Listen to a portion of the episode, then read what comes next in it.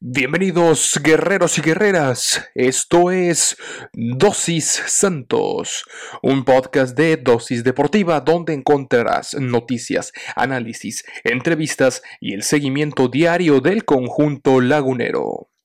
Yo soy Juan Carlos Flores Turrubiates y diariamente te administraré tu dosis Santos.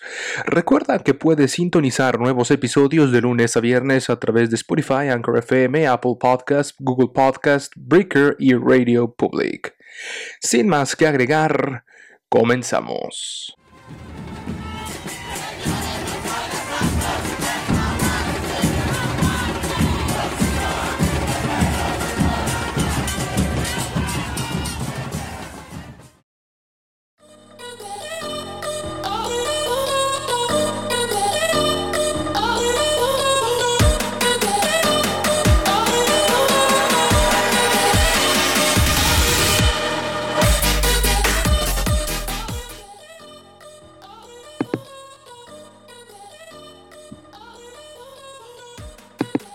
Hola, hola, guerreros y guerreras.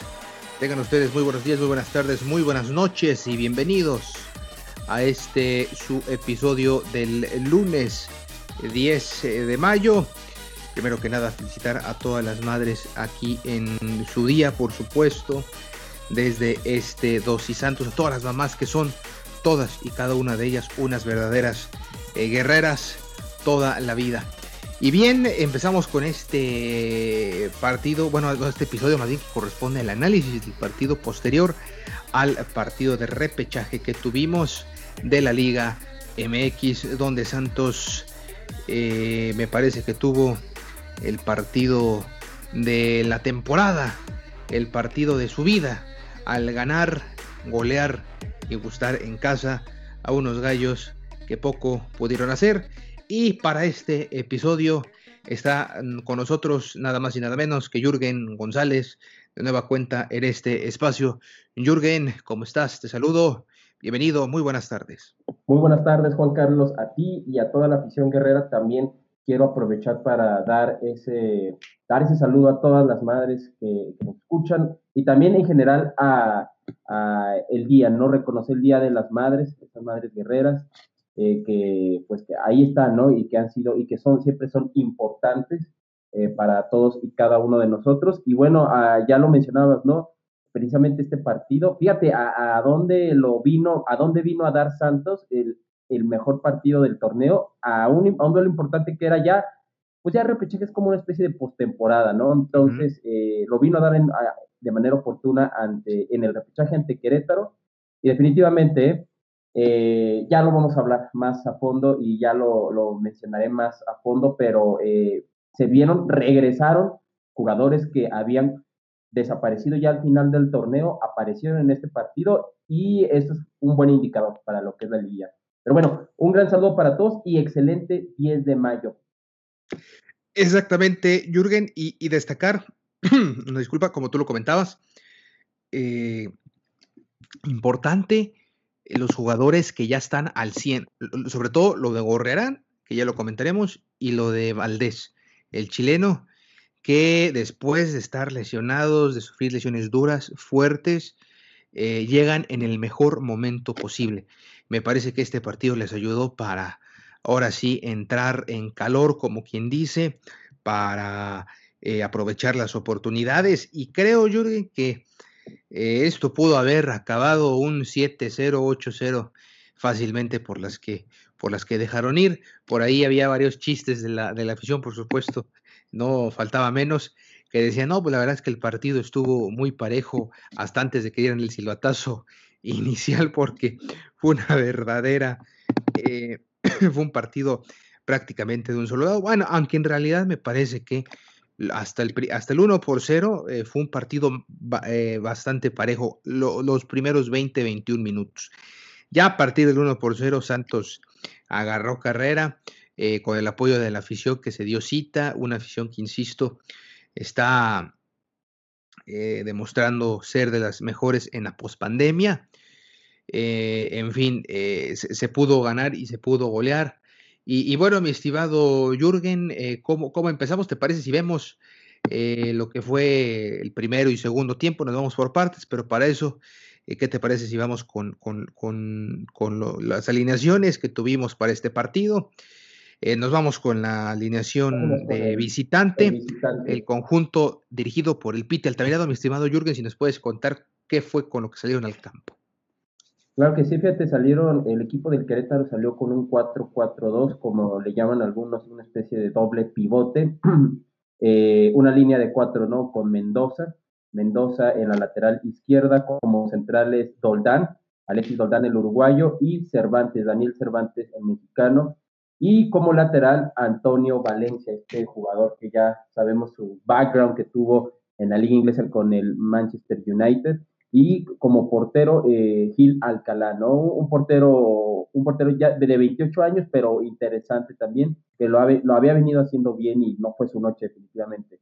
Las dos contenciones fueron eh, Fernando Madrigal eh, con, el, número 8 y acompañado de Kevin Escamilla, como ya en lo como mediocentros, a Vera con el número 17 y, y, y el 10 Montero con el número 10 y ya como puntas, eh, el equipo del Tite utilizó dos puntas, que fue Hugo Silveira y, Sepúlveda, Ángel Sepúlveda, eh, este fue con el número 15. Los cambios precisamente que, habría, que se habrían dado habrían sido precisamente Hugo Silveira, vamos a empezar con los dos puntas porque ambos salieron eh, por Palma y Sepúlveda por, por Magalla, Magaña, perdón, y el número 10 Montero por Dos Santos, el, uruguayo, que justamente en el partido pasado había sido titular, eh, en el partido pasado contra los Guerreros, y Madrigal por García, eh, habrían sido los cambios, los amonestados fueron Sepúlveda y Madrigal, que al final, digo, no fue un partido eh, tampoco tan, tan, tan sucio, pero bueno, ahí hubo amonestados. En fin, no fue la, este parado pues no, no, no tuvo su mejor noche, quizás la peor noche de la temporada. Exactamente. Eh, comentabas de Gil Alcalá, que a mí me parece que sigue siendo un buen portero, un, gran portero para, la primera división mexicana, creo que es un, gran cancerbero, ha hecho las cosas bien, y, e insisto, parte de que esto no hubiera quedado un 7-0, 8-0, fue gran parte por lo que hizo Gil Alcalá, que sobre todo en el primer tiempo se aventó unas atajadas fenomenales, eh, evitando la, la, constante llegada, que ahora sí llegaron como no llegaron en todo el torneo los laguneros, que vamos a ver qué fue lo que mandó ahí al campo, que y sí hizo algunas variantes el profe Almada. Eh, ya lo sabemos, en el fondo Carlos Acevedo, después una línea de cuatro con Torres y Doria, Félix Torres y Mateus Doria, como los dos centrales, el 5 y el 21, después como los laterales, el Charal Orrantia y Omar Campos, prácticamente esa línea la mantuvo sin problema alguno, ya, ya son los hombres de confianza de Almada. Después hay dos, dos, dos volantes defensivos que son Gorrerán y Alan Cervantes. Eh, Gorrerán que se despachó. No, qué golazo. Ahorita vamos a platicar el golazo de Cervantes. Una genialidad, caramba. Y lo de Cervantes también, ¿eh? Ojo con Cervantes porque acaban de anunciar que eh, forma parte de la lista de los 50 jugadores que estarán en el preliminar de la CONCACAF Nations League. Eh, ya hablaremos después en otras ocasiones del resto de los jugadores. Pero pues ahí está, escalando en selección nacional con Santos Laguna.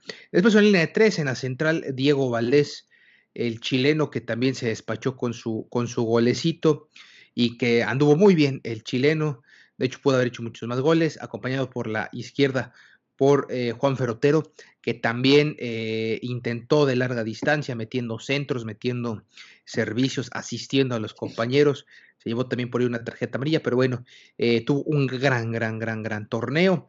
Creo que está consciente Otero de lo que significa la liguilla y el repechaje. Y preciado que regresó, regresó el ecuatoriano cuando más lo necesitábamos, cuando le pedíamos todos una. Ahí por el otro lado, acompañando a Valdés, pues sí, también hizo lo suyo, de hecho hizo el 2 por uno ahí por esa, por esa banda, disparo cruzado sabroso. Y luego ya un doblete para el Mudo Aguirre, el Mudo Aguirre que creo que tuvo el mejor partido de la temporada para este muchacho camiseta número 19, Eduardo El Mudo Aguirre, eso fue lo que mandó a la cancha. Eh, de hecho, Eduardo Aguirre eh, bueno, sacrificó a Muñoz, quien entró en esta vez de cambio. Ahora no metió a Geraldino, metió a Ronaldo Prieto, Ronnie Prieto, eh, a Isaac Rodríguez, que también se llevó su tarjeta amarilla, a Beto Osejo y a Ismael Gobea. Esos fueron los cambios que hizo, pero sí en ese parado, al menos en, esa parte de, abajo, eh, sacrificar a Muñoz, que se había quedado con la titularidad, ahora le dio la confianza a Aguirre y pues no desaprovechó la oportunidad el mudo, mi estimado Ricardo. Mi estimado, perdón, Jürgen, discúlpame.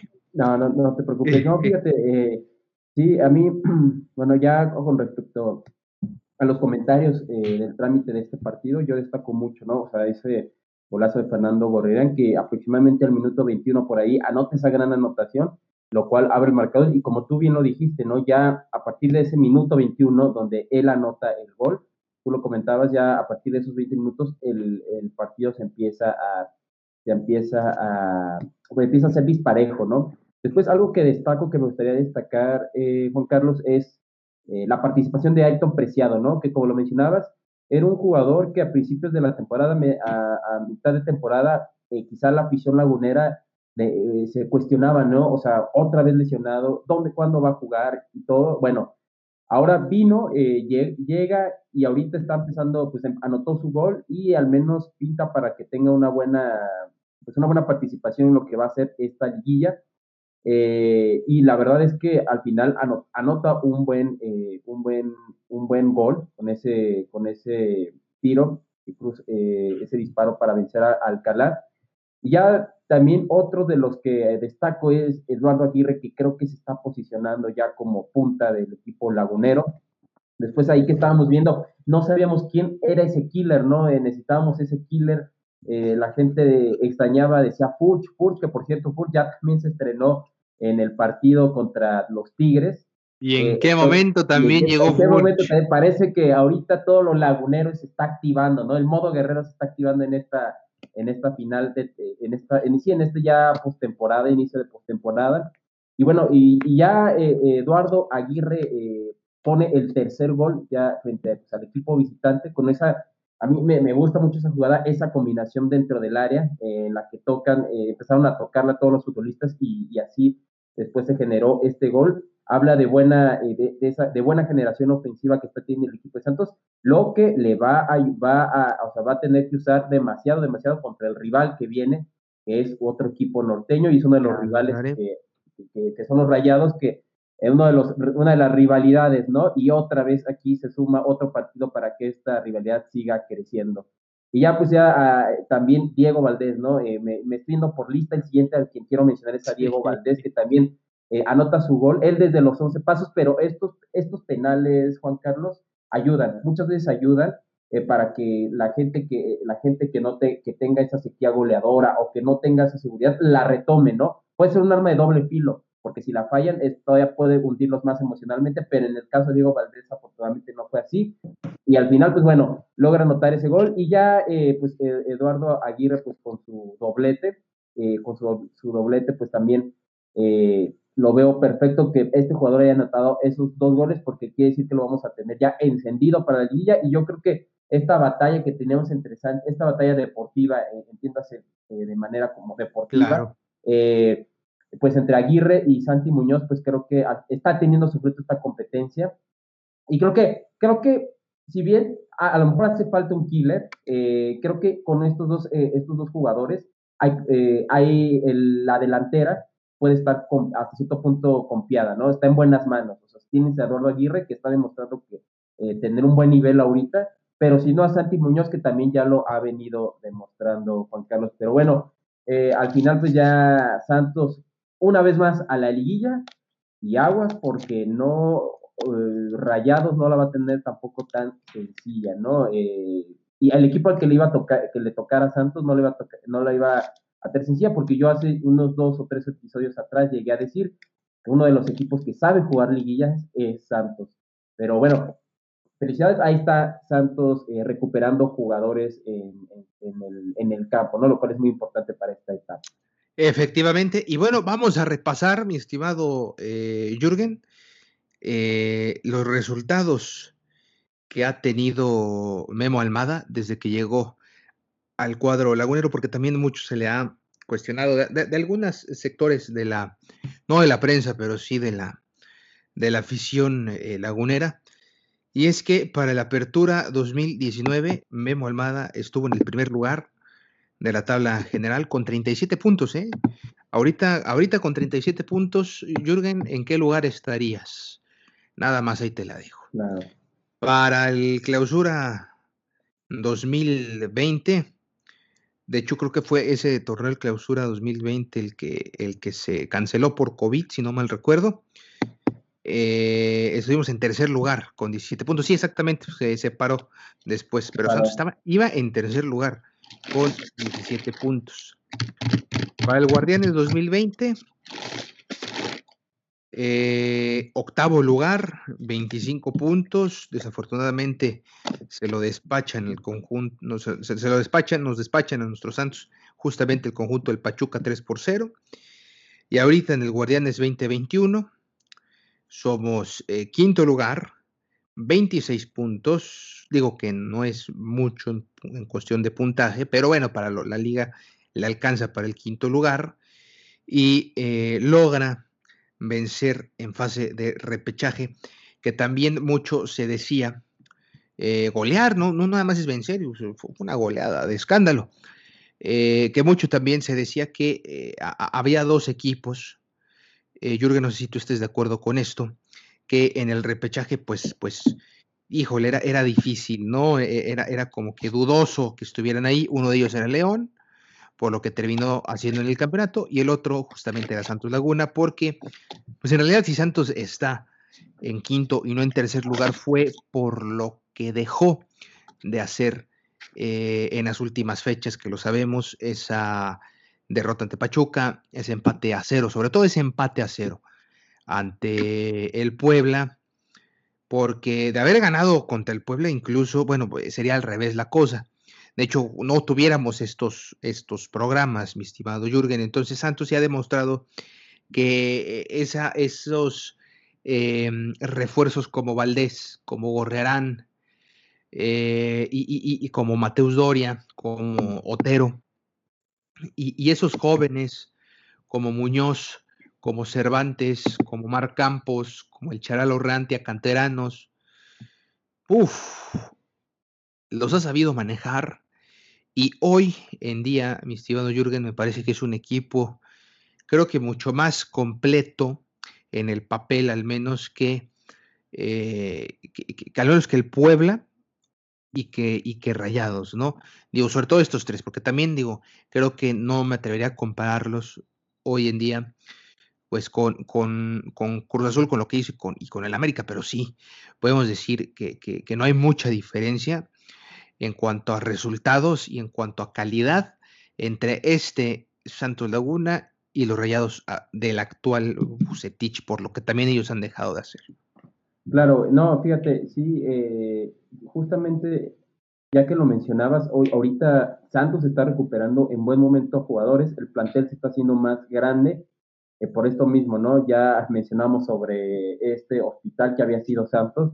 Bueno, ese hospital está empezando a retirar sus stands porque ya los jugadores están empezando ya, vamos a decirlo en esta analogía de hospitales, están empezando a caminar otra vez, están empezando a correr y ya los estamos viendo ahí, ¿no? Y por ejemplo, yo te, no lo mencionaste, pero por ejemplo está Andrés Ibarwen, por ahí si quieres, eh, también está eh, Geraldino, eh, o sea, tienes, tienes de dónde sacar de la banca, o sea, también tienes gente de dónde, de dónde rascar.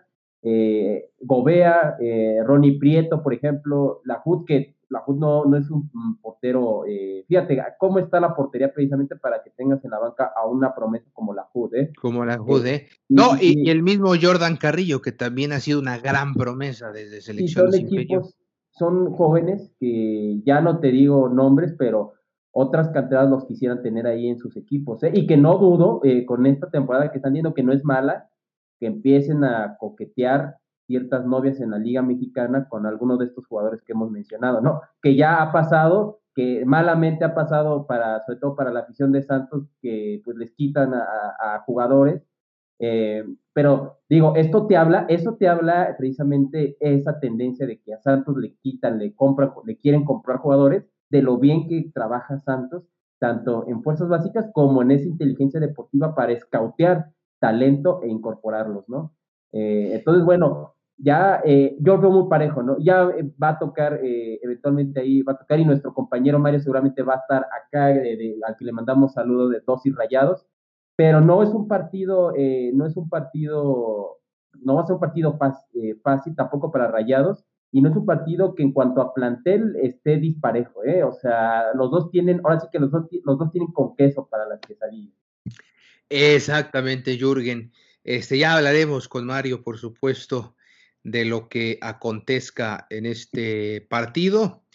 Y, bueno, nada más antes, digo, para no dejar, ¿verdad? Eh, pues es, este plantel del, del, Querétaro, que pues fue el mismo plantel, Jürgen, con el que Santos perdió en temporada regular en la corregidora. ¿Qué, fue lo que le faltó al Piti Altamirano para para mejorar eh, su plantel o para tener un mejor equilibrio, sobre todo en la, en la defensiva, porque sí, sí se vio muy mal, digo, uno, uno pensaría en el partido de, aquella temporada regular, y luego también, ¿no? Esto que dicen, bueno, son dos torneos diferentes, ya me, nos quedó claro eso, mi querido Jürgen.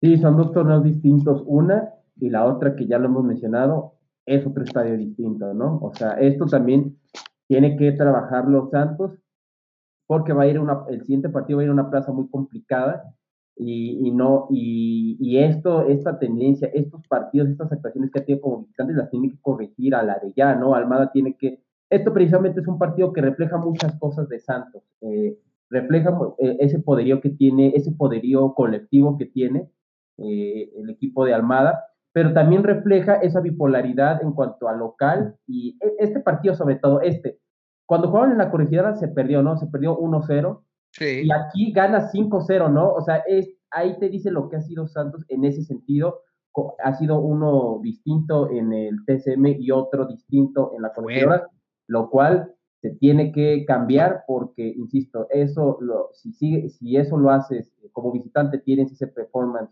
en el BBVA, te puede salir muy caro y porque al final allá cierras, allá va a ser el partido de vuelta, eh, allá en tu, en tu querida tierra, Juan Carlos, entonces eh, va a ser muy, va a ser muy importante que, Almada corrija eso, esos partidos de visitante, ¿no? Que realmente vengan, vengan, no más venga el cuerpo de los jugadores, sino la mente de, de los jugadores del Santos del TSM también venga, vaya a las canchas visitantes. Es correcto, Jürgen. Y bueno, ¿te parece si vamos si vamos a las estadísticas de este equipo, eh, las estadísticas más bien de, cada equipo en cuanto a lo que fue el partido, el trámite del partido, la numeralia, por así decirlo. En cuanto a remates, los de casa tuvieron 14 por 10 de los Gallos Blancos, que también tuvieron sus oportunidades. Sin embargo, remates al arco fueron 7, el Santos por apenas 3 de los Gallos Blancos. En la posesión, Santos dominó completamente 65% contra 35% de la visita. En cantidad de pases también fue, fue abrumadora, 392 contra 219 de la visita. Posición de precisión de los pases, sabemos que Santos es muy preciso, siempre está arriba del 73%. En esta ocasión fueron 84% precisión en sus pases por apenas 66. Mucha imprecisión de los gallos blancos. En las faltas, eh, sí fue un partido con bastantes faltas, hubo muchas tarjetas amarillas. Jürgen ya lo comentabas, 13 en cada bando, eh, tres tarjetas amarillas también para cada, para cada club. Eh, no hubo tarjetas rojas, afortunadamente. Una posición adelantada para cada, para cada equipo y 10 tiros de esquina para el Santos, por apenas 5 para el conjunto de los Gallos Blancos que se despiden de este torneo que, que estamos a 10 de mayo, mayo, junio, julio y hasta agosto, ¿eh? Hasta agosto regresa esta liga, va a ser un verano larguísimo para todos eh, los amantes del fútbol mexicano, pero que nos va a traer muchísimas cosas más. Nos va a traer Eurocopa, nos va a traer este, olímpicos. olímpicos, nos va a traer, en fin, un montón de, de deporte pero pues sí, Liga MX va a tener que esperar. Y bueno, de esta manera se despiden los Gallos Blancos. Y Santos a seguir soñando por lo menos 180 minutos más, mi estimado Jürgen. Ya está definida. La liguilla será el jueves Y el, domingo, los partidos eh, de, lo que es la, liguilla, ahora sí propiamente, propiamente dicho, será el, miércoles. Eh, no, no, no, no, no. Aquí estoy viendo mal. Es el jueves, ¿no? El jueves. Sí, es el jueves exactamente. Ah, aquí está, aquí está, aquí está, aquí está. Es, será, bueno, como quedó ya consolidada, mi estimado Jürgen, es eh, Cruz Azul contra Toluca, que va a ser un duelo fuerte, ¿eh? por todo por lo que mostró Toluca. Eh, cómo los motivó en los penales Hernán Cristante, no sé si viste por ahí el video, eh, Jürgen, de cómo sí, los motivó. Sí, sí, bastante. Una cosa bastante. Y el Toluca es un equipo que, yo así te lo digo, está, puede estar listo para fabricar para generar la próxima cruz azuleada, ¿eh? Tiene los argumentos para generar la cruz azuleada, así que no va a ser un partido eh, fácil ese para el Cruz Azul. Para nada, Jürgen. Y la otra llave, bueno, el, partido de Cruz Azul contra Toluca, la ida será el miércoles 12 de mayo a las 19 horas en el Estadio Nemesio 10, la vuelta el 15 de mayo a las 21 horas en el Azteca, el jueves, bueno, ese mismo miércoles 12 de mayo a las 21 horas en el Estadio Jalisco estará disputándose el Puebla contra el Atlas la ida.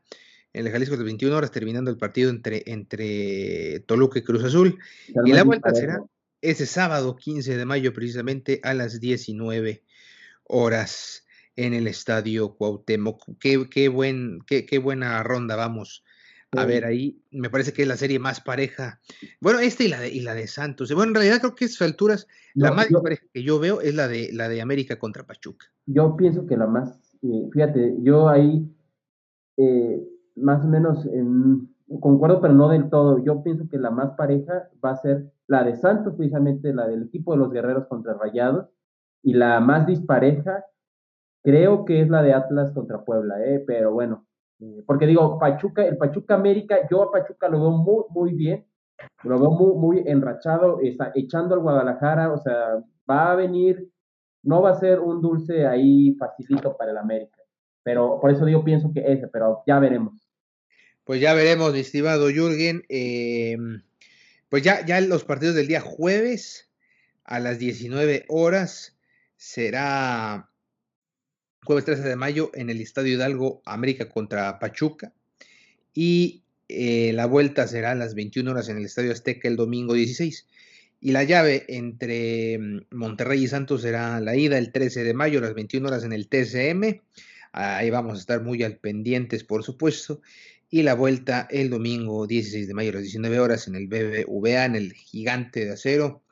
Ahí también estaremos este, atentos de lo que ocurra, mi estimado Jürgen, y tú también estarás muy al pendiente de lo que ocurra en la llave entre América y Pachuca, por supuesto, en dosis América. Claro, sí, y fíjate, va a ser una, definitivamente ahí vamos a estar precisamente viendo las acciones, eh, dándole cobertura a ese partido.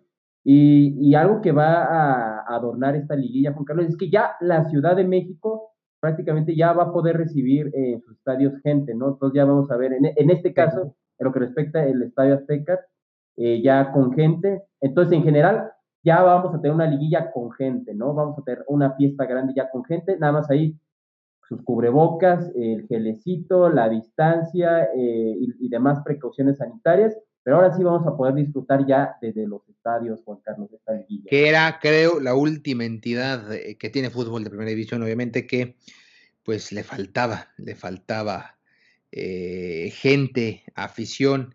Eh, qué bueno, qué bueno la vuelta a la normalidad, mi estimado Jürgen. Y como ya no sé, Jürgen, si te voy a volver a ver o no, si ya va a ser nuestro último episodio de esta temporada o no, pues yo sí te voy a. No me pongas sentimental. No es sentimental, Jürgen, pero sí te voy a comprometer a que me. A poner sentimental, ¿eh? Con eso de que ya no sabemos si nos vamos con a ver. Tienes razón, tienes razón del bus y de tú que no nos pongamos sentimentales, Jürgen. no, no, no, digo, es temporada. Que falta todo el verano de escándalo que vamos a tener, maratón deportivo y demás, pero en este espacio yo te voy a comprometer, Jürgen, a que me des a que me des tus, tus pronósticos. ¿Quiénes avanzan a la siguiente fase? Cruz Azul o Toluca. Eh, ahí va a terminar avanzando el equipo de Cruz Azul. creo que va a venir Cruz Azuleada, pero no ahorita. Va a esperar. Eh, el ente de la Cruz Azuleada va a guardar. Épica, épica. No ahorita.